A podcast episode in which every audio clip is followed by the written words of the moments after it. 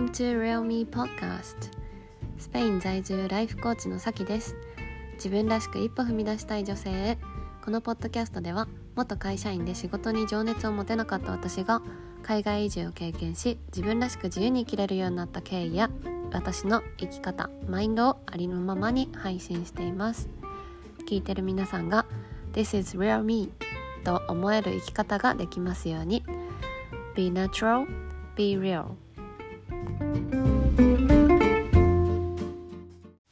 皆さんこんにちはさきです。今日もリアルミーポッドキャストを聞きに来てくださってありがとうございます。えっとですねスペインはまあスペインもね四季があって、まあ、今秋なんですけどあの今ねまさにねあのオリーブの収穫時期なんですよ。スペインは本当にオリーブオイルでめっちゃ有名でもう大量にオリーブオイルスーパー行ってもめっちゃいろんな種類があったりとかするんだけどでねあの彼のおじさんがあのオリーブの木庭にねすごいたくさんあってでここ最近ねなんか家族で一緒にお手伝いして収穫したりっていうのをしてたんだけどまだまだ全然残ってて であの今朝ねあ今日今ね朝の9時半にこのポッドキャストを撮ってるんだけどあの彼は昨日おじさんとちょっと約束して 朝からオリーブ収穫するぞっていうあの約束したらしくてで8時ぐらいに出てったのでで私はこの後ね黙々会があって、えー家にちょっと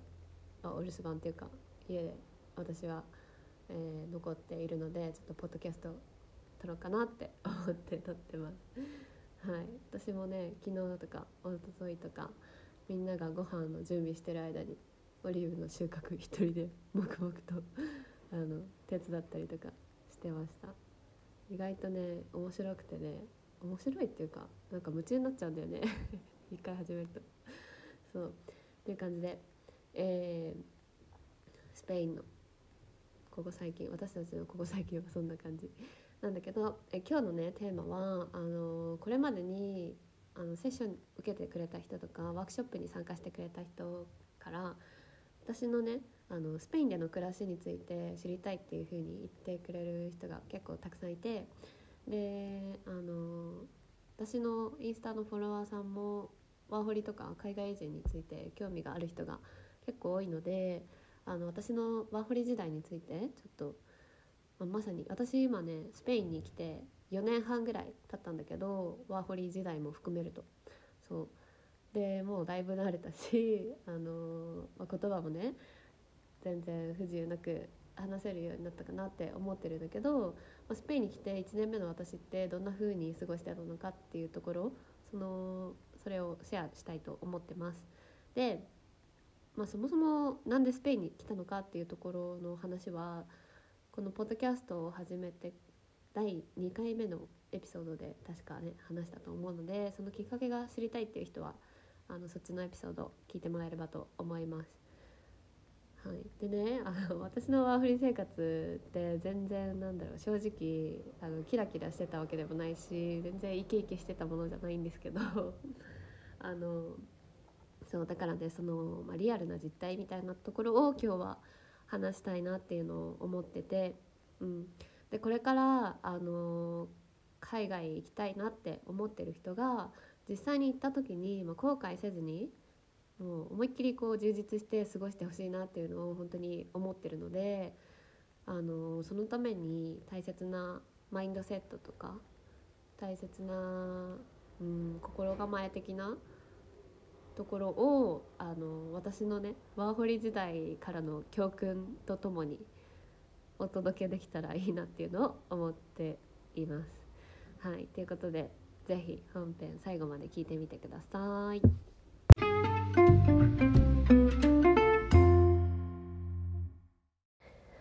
ではでは私のスペインでのワーホリ生活について、えー話していきたいんですけど一言で言うと私のね、まあ、スペイン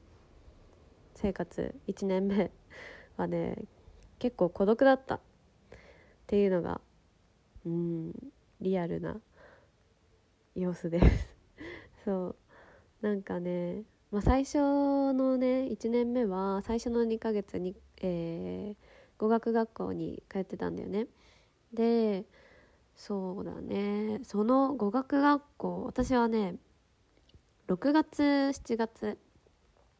ちょうど夏の時期に通ってたから結構そうだね。あの特に7月とか入るとめっちゃあの大学生とか若い人たちが、えー、来てあの夏休みになるからさ夏休みにあの他のヨーロッパ圏の子たちとかが、えー、例えばまあ2週間だけ語学学校に、えー、学びに来るみたいな感じでね若い人とかが学生が多かったし、まあ、6月とかはもう私のクラスはねあの逆であのね子持ちのママとか移住してきた家族とかが結構いたりとかして、うん、その移住してきた家族のママだったりパパだったりっていう人たちと一緒に、うん、勉強をしていてで私はその時何歳だったかっていうと25歳だったんだよね多分。でえっとそういう大人子持ちの大人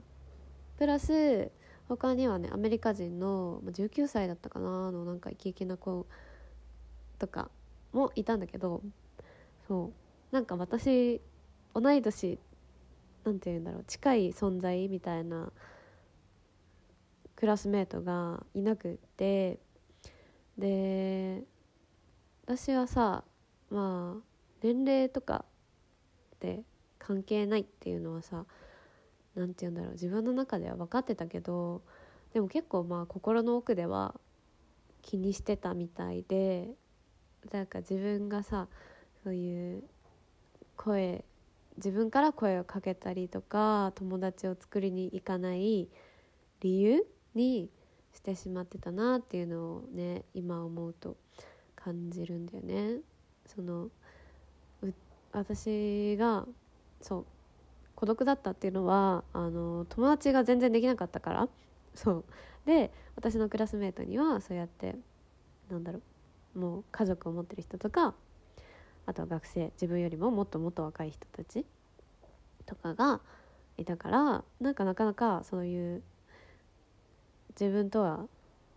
なんかかけ離れてるみたいな風に思って年齢の面とかそういう風に考えて、えー、自分で自分をね制限してしまってたんですよ。ねなんかまあ意外ともしかしたら同じ思いをした人も聞いてる人の中でいるかもしれないんだけどなんか私はね自分から声かけるのが苦手で 人見知りだからさそう新しい環境に行くっていうまあチャレンジ精神はあったんだけどなんかこう声かける自分から声をかけるっていう勇気があんまりなくってでなかなかね仲いい友達っていうのができなかったんだよね。クラスでさ授業が始まる前とかにあのちょこっと話すことはあったとしてもなんかこういつも一緒に過ごす友達みたいなのが本当に全然できなかった。うん、でもなんかその、まあ、それをさ年齢の理由年齢を理由にしたりとか、あのしてたんだけど自分の中ではあの2ヶ月間だからその語学学校は2ヶ月だけってもう決まってたから最初の2ヶ月ってだからこれが終わればもうどうせ関わらないしみたいな気持ちもあったし、うん、なんかさそうやって夏だけ遊びに来る学生たちもう本当に仲良くなったところですぐさ自分の国に帰っちゃうしみたいな風に思ってね全然距離を縮められなかったんだよね。たまに遊びに行くっていうのに混ぜてもらったりもしたんだけどそうなんか普段からいつも一緒にいるみたいな友達がねなかなかいなくて孤独だったししかもなんかそのワーホリに来る直前までさ私ってあのシェアハウスに住んでたんだよね都内で。でそこではまあ外国人半分日本人半分と一緒に一軒家に住んでたんだけどさそこでは本当にすごくなんかまあ毎日一緒にみんなで過ごしたりとか遊んだりとかっていう生活だったからさすごい深いつながりになってあの心地いい存在だったんだけどなんかそっからのさギャップがすごくて なんかあのまあそういう仲間たちが仲間たちっていうか、まあ、ハウスメイトがいたから私もスペインに踏み出せたっていうのはもちろんあるんだけどでなんかスペインでもそういう風になんか毎日一緒に遊んだりとかあの深くつながれる友達ができたらいいなっていう風に思ってスペインに来たわけなんだけどなんか実際は 全然勇気が出ないしなんか自分で自分を制限してしまってね一人で過ごすことが結構多かったかな。一人で何をやってたかっていうとあのネットフリックスでいろんな海外ドラマとかスペイン語をまあ勉強するためにスペインのドラマとかも見てたんだよね。当時は本当にめっちゃペーパーハウスっていうあのスペイン語で言うとカサデパペルっていうやつがあのそのクラスでもさ語学学校のクラスでもそれはみんな見た方がいいよみたいな感じで めっちゃ流行っててあのえなんだろうそうやって知らなかったんだけど私もなんか見見始めてその時にね。でそこそれを見見ながらスペイン語勉強したりとか、ね、あとはねあの語学学校行くまでの道に楽器屋さんがあったんだよね。小さい楽器屋さんが。でそこでなんかウクレレがショーウィンドウのところにね飾ってあるのが見えて。でウクレレなんかまあ本格的なやつじゃなくてめっちゃなんかおもちゃみたいな感じのウクレレ。あの意外と安くて30ユーロぐらいだったのかな。そう。でそのねさっきも言ったんだけどシェアハウスに住んでた時日本にいた時にハウスメイトがウクレレ持ってたりとかギターギターを持ってたのかなそう。でちょっとなんか触らせてもらったりとかしてなんかそうそれが楽しくってでウクレレならなんか小さいしで安いしみたいな。なんか暇つぶしもでなるかもと思って私は結構ねそのそうそこでウクレレを買ってあのその一人の時間とかをそのウクレレをね弾いてみたりとかして YouTube を見てあの練習してで一人時間はウクレレしたりネットフリックス見たりあのスペイン語勉強したりみたいな感じで一人で過ごしてたんですよ。そう。ねなんか今思えばまあそれもまあ楽しかったけどでもさやっぱ一人だとちょっと悲しいよね。自分の中ではちょっと心細い気持ちもやっぱりあってなんかハウスメイトが前住んでた一緒に住んでたハウスメイトが恋しいなって思ったりとか、うん、やっぱり友達最初の友達作りっていうのが私はなかなかうまくいかなかったっていうのがあります。最初はって言ってもその後もそうだったんだけどさずっと。ね。でやっぱりスペイン語も最初は全然喋れなかったし語学に自信がないからなんかあの話しかける勇気とか自信がやっぱなかったんだよね。そう。でずるずるなんか話しかけられずにその語学学校時代は終わってしまったっていう感じで。でその後はねあのインターンインターンのプログラムにあのもともと申し込んでたからホテルでのねインターンが始まったんだけどそうねインターンはインターンで本当にもう環境がガラッと変わってさ語学学校ではいろんな国の学生とかたくさんいたんだけどもうインターン中は同僚がもうみんなスペイン人。スペイン人じゃなくても例えばアルゼンチン人とか、えー、パラグアイ人とかあの南米の人たち。スペイン人もしくは南米人とかって感じであのスペイン語がねネイティブの人だけの環境に入ったからもう全然ついてくれなくて。本当に何言ってんのかマジで理解できないって感じ。でそんな中仕事を始め始めて大変だったねそれはすごい。本当に。しかもさやる仕事も私なんかキッチンに配属されたのよ最初。で私キッチンのねあの、経験日本でもう全くなかったからなんか料理のね技術とか知識も全然ないしみたいな感じでまあなんて言うんだろうアシスタントというかとりあえずなんかお手伝いみたいな感じでやってたんだけどだからさそう仕事もよくわかんないしで食材とかよくわかんその名前もまだ全然わかんないし調理器具の名前も全然わかんないししかも、うん、ネイティブ同士で話してる何て言うんだろう楽しそうな会話なんかふざけ合ってる会話も全然理解できないしみたいな感じで。うんすごい大変だった。ね。まあ、でも私は何だろうな、まあ、ワーホリでのインターンで修行する気持ちで来たから。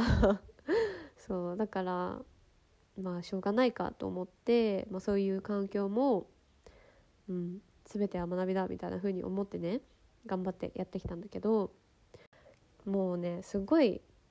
なんかなんだなんだろうな。しょうがないとは思うけどだからやり過ごしてはいたけどあの心の奥ではすごくねストレスがねめっちゃ溜まってたみたいで、うん、しかもさやっぱり日本だったらすごい自分ってもっと仕事ができる。それは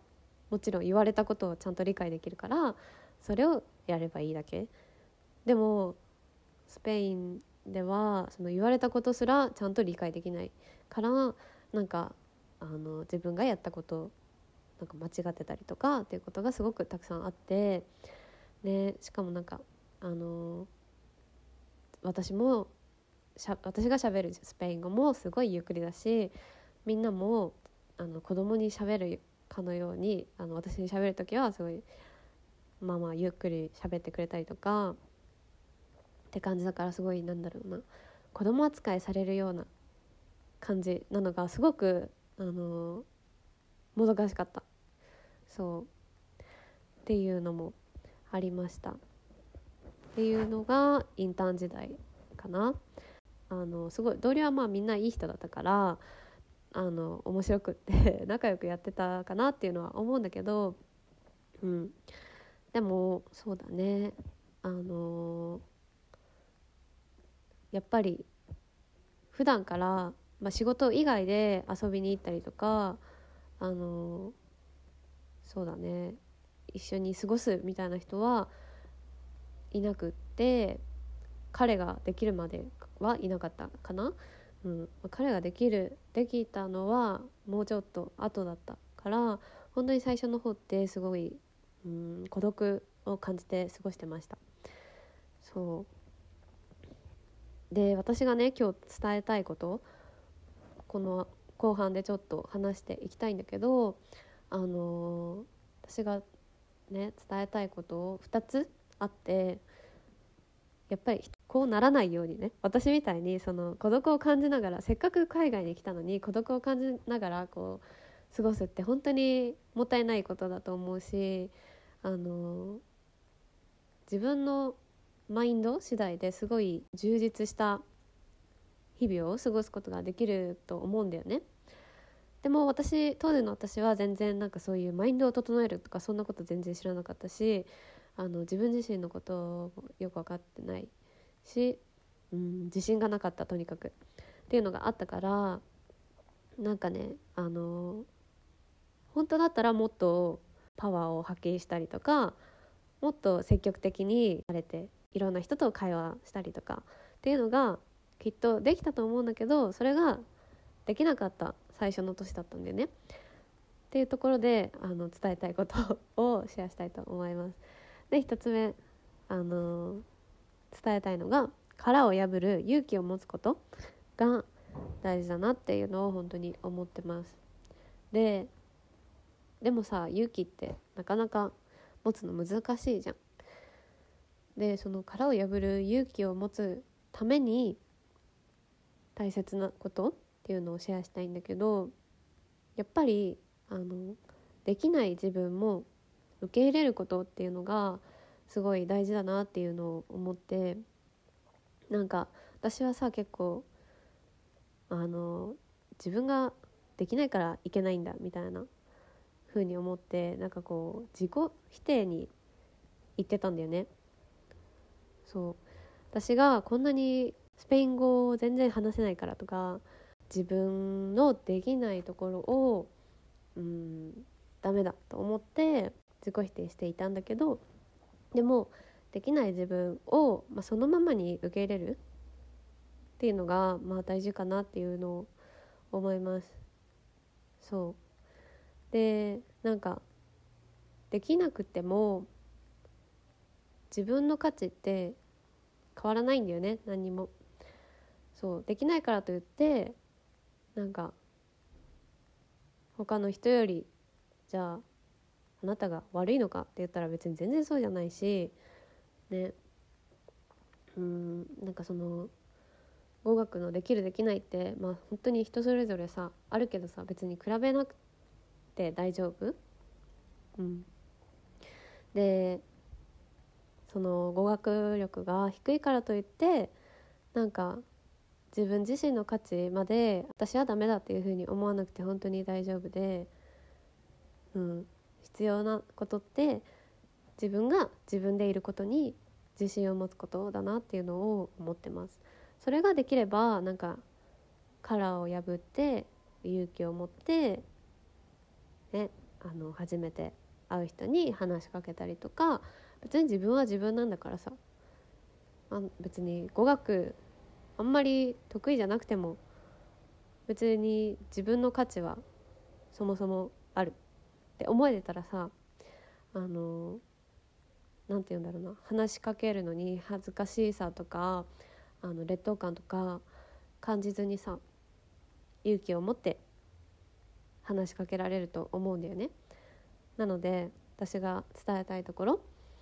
殻を破る勇気を持つことが、まあ、その海外生活でこう充実するかしないかってところにきっとつながってくるし、うん、でそのために大事なのって自分自身の価値を本当に受け入れてほしい。でできない自分であってもそれを受け入れてそうであっても自分には価値があるんだよっていうふうに思って自信を持つことこれがとってもとっても大事です。はい、でもう一つね伝えたかったことがあの自分は何を大切にしたいのかとかどんな状態だと満たされるのかっていうことを理解してることがこれもすごい大切だなっていうのを思ってるのね。で私はそうだねあの語学に対しても劣等感を感じてたしあの友達の多さみたいなところもちょっと劣等感をね感じてたのよ。でけなんだろうな結構パッと見さあの友達の多い人の方が人気者みたいな感じだったりとか充実してそうだなみたいなに思いませんか？私はそういう風にさ思ってて結構無意識に友達がいっぱいいる方がなんか私は成功してるとかなんだろう充実してるみたいな風にあの思ってたんだよきっと。そうだから今のその時の自分はそうじゃなかったけど友達全然いなかったけどでももしそういう状態だったら自分もきっと充実するだろうとか友達がたくさんたくさんいたら満たされるだろうっていうふうに思ってた。そう。なんだけどあの、まあ、当時はさ全然話しかけられなかったしうんだから友達も全然いなかったし言葉も、まあ、うまく話せないから本当に劣等感でしかなくて。でそうだそういう状況だったんだけどさなんかよくよく考えてみたら本当の本当は心の奥では深いつながりを求めてたんだよね今もそうなんだけどきっとあの広く浅い関係の友達がねたくさんいたとしても多分あんまり満たされてなかったと思うんだよね。うん、で私自身はやっぱり一人でもなんかすごい深い関係というか深くつながった友達がいたら満たされるっていうタイプなんだけどうんなんかそこに気づいてなかった当時は。で実はまあ当時、まあ、全然友達がいなかったって言ったけど、まあ、1人とかまあ2人はいたんだよね そうで1人はあのブルガリア人の男性だったんだけど、まあ、同じく、まあ、私と同じくスペイン語を学んでるところだったから、まあ、その人とはそうだね英語で話したりとか、まあ、片言のスペイン語で話したりとかしてってでそうだねたまに、まあ、2人で映画見に行ったりとかご飯食べに行ったりとか飲みに行ったりみたいなのもしててすごくいい友達関係だったんですよ。まあ、恋愛関係抜きに。私もその人のことは別に恋愛、うん、あんまり別に好きに恋愛的に好きにはならないかなみたいなのを一緒に過ごしては思ってて。でも友達として一緒にいて居心地はいいなみたいな風に思ってた。で相手もきっとそういう風に思ってて。うん。まあ、後々さあの私もそのブルガリア人も別に恋恋人がさそれぞれ後々できたわけなんだけどさそうっていうあの、まあ、友達は1人いたもう1人はスペイン人でなんか日本語を勉強してる日本が好きなスペイン人だったんだけどなんかそのスペイン人はねうんなんかあんまり性格が合わなくってちょっとあんまり好きじゃないタイプだったんだよね。だそうなんかうまくやっていくことが難しくってなぜか その人と。すごい喧嘩したりとかしてえ日本でもそんな喧嘩こんなに喧嘩したことないのにと思うぐらいすごいなんかあのメッセージでお互いにすごい言い合ったんだよね。そう。っ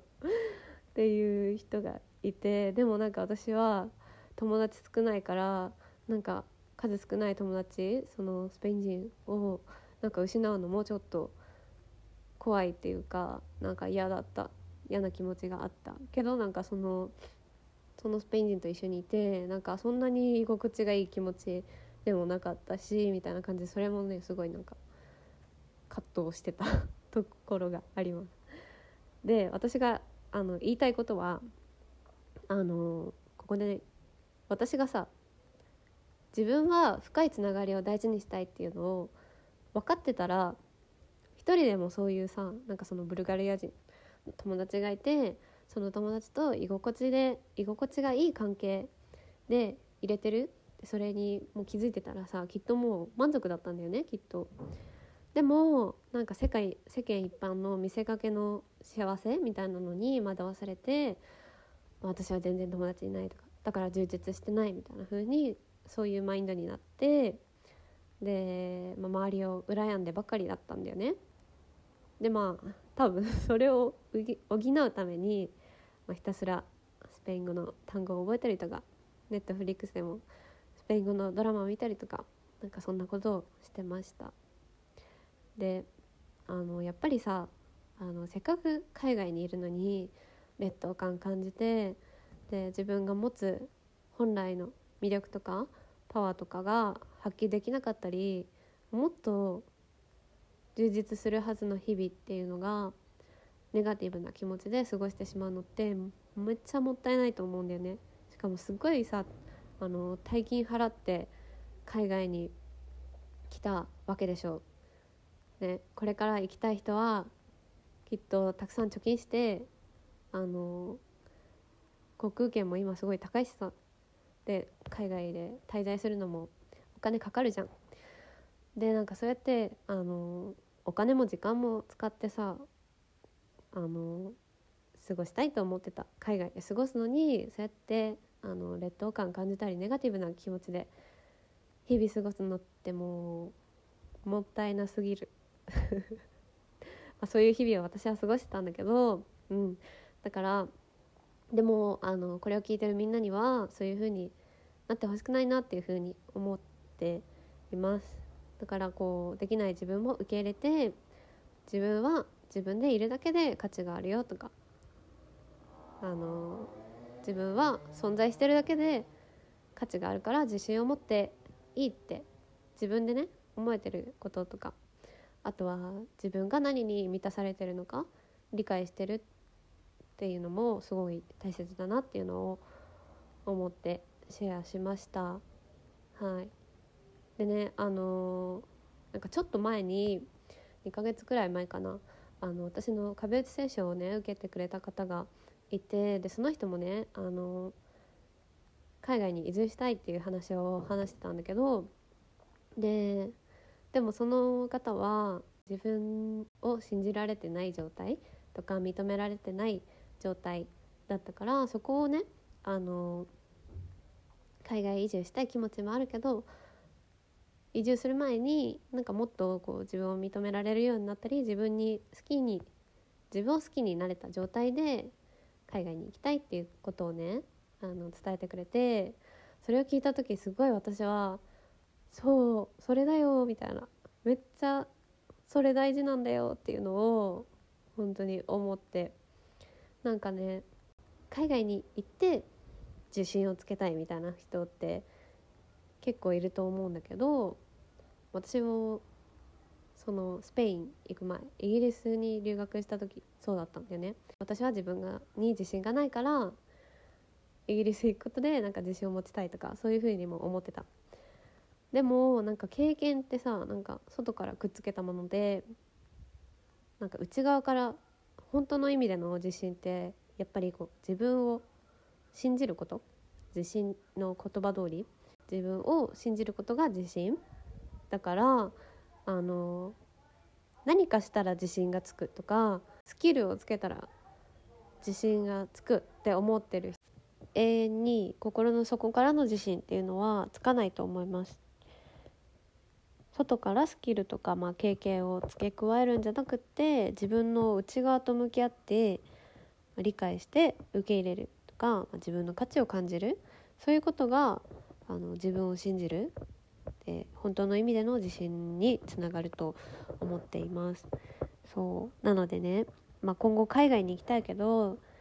全然自分に自信がないっていう人自分のことを信じられてないとか自分に価値を感じられてないとかそういう人はあのぜひね日本にいるうちに本当に自分のマインドと向き合ってほしいなっていうのを思います。それがめっちゃめっちゃ大事っていうのを私は前々からね 思ってたから今日はそれをね伝えたかったです。はい。ということであの何かそうだね今後海外に行きたいって思ってる人とかあとは今ねまさに海外にいるけどなかなか自信が自分に自信が持てなくて充実した日々を過ごせてないなみたいな風に思ってる人がいたら何か気づきにつながってたら嬉しいです。はい。では今日はこんなところで終わりにします。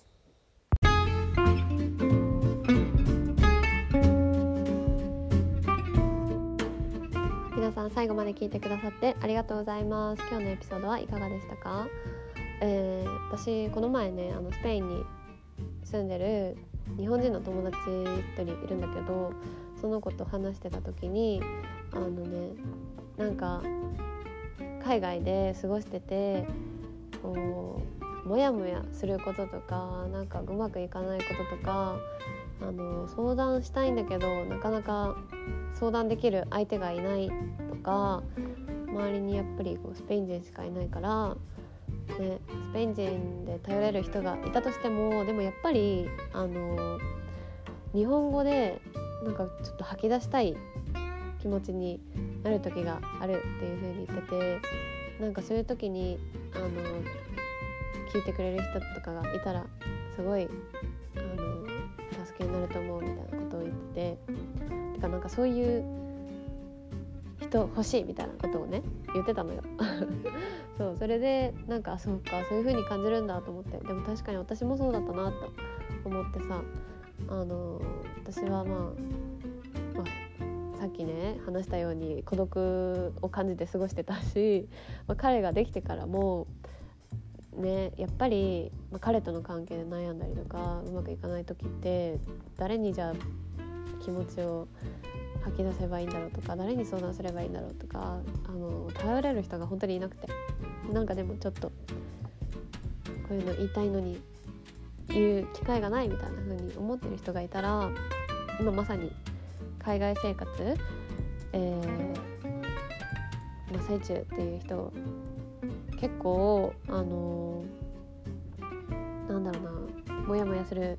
瞬間とか、まあ、今日私が話したみたいなうんなかなか声をかける周りに声をかける勇気が出ないとかそういう人ってもしかしたらいるんじゃないかなっていうふうに思って なんかもしあのこう日本語でそういうの気持ちを海外生活の気持ちとかを分かってくれる人に何かちょっと吐き出したいみたいな風に思ってる人がいたらあの全然私のことあの私に声かけてください ここにいるのであの聞いてほしいことがあったらいつでも頼ってもらえたら嬉しいです。はいということで、えー、今日のエピソードも何かお役に立ててたらと思います。ではでは。あの感想とかリクエストこんな話もしてほしいよっていうのがあればいつでもインスタの DM まで送ってくださいね。はいということで今日も最後までありがとうございます。また次回のエピソードでお会いしましょう。 Hasta luego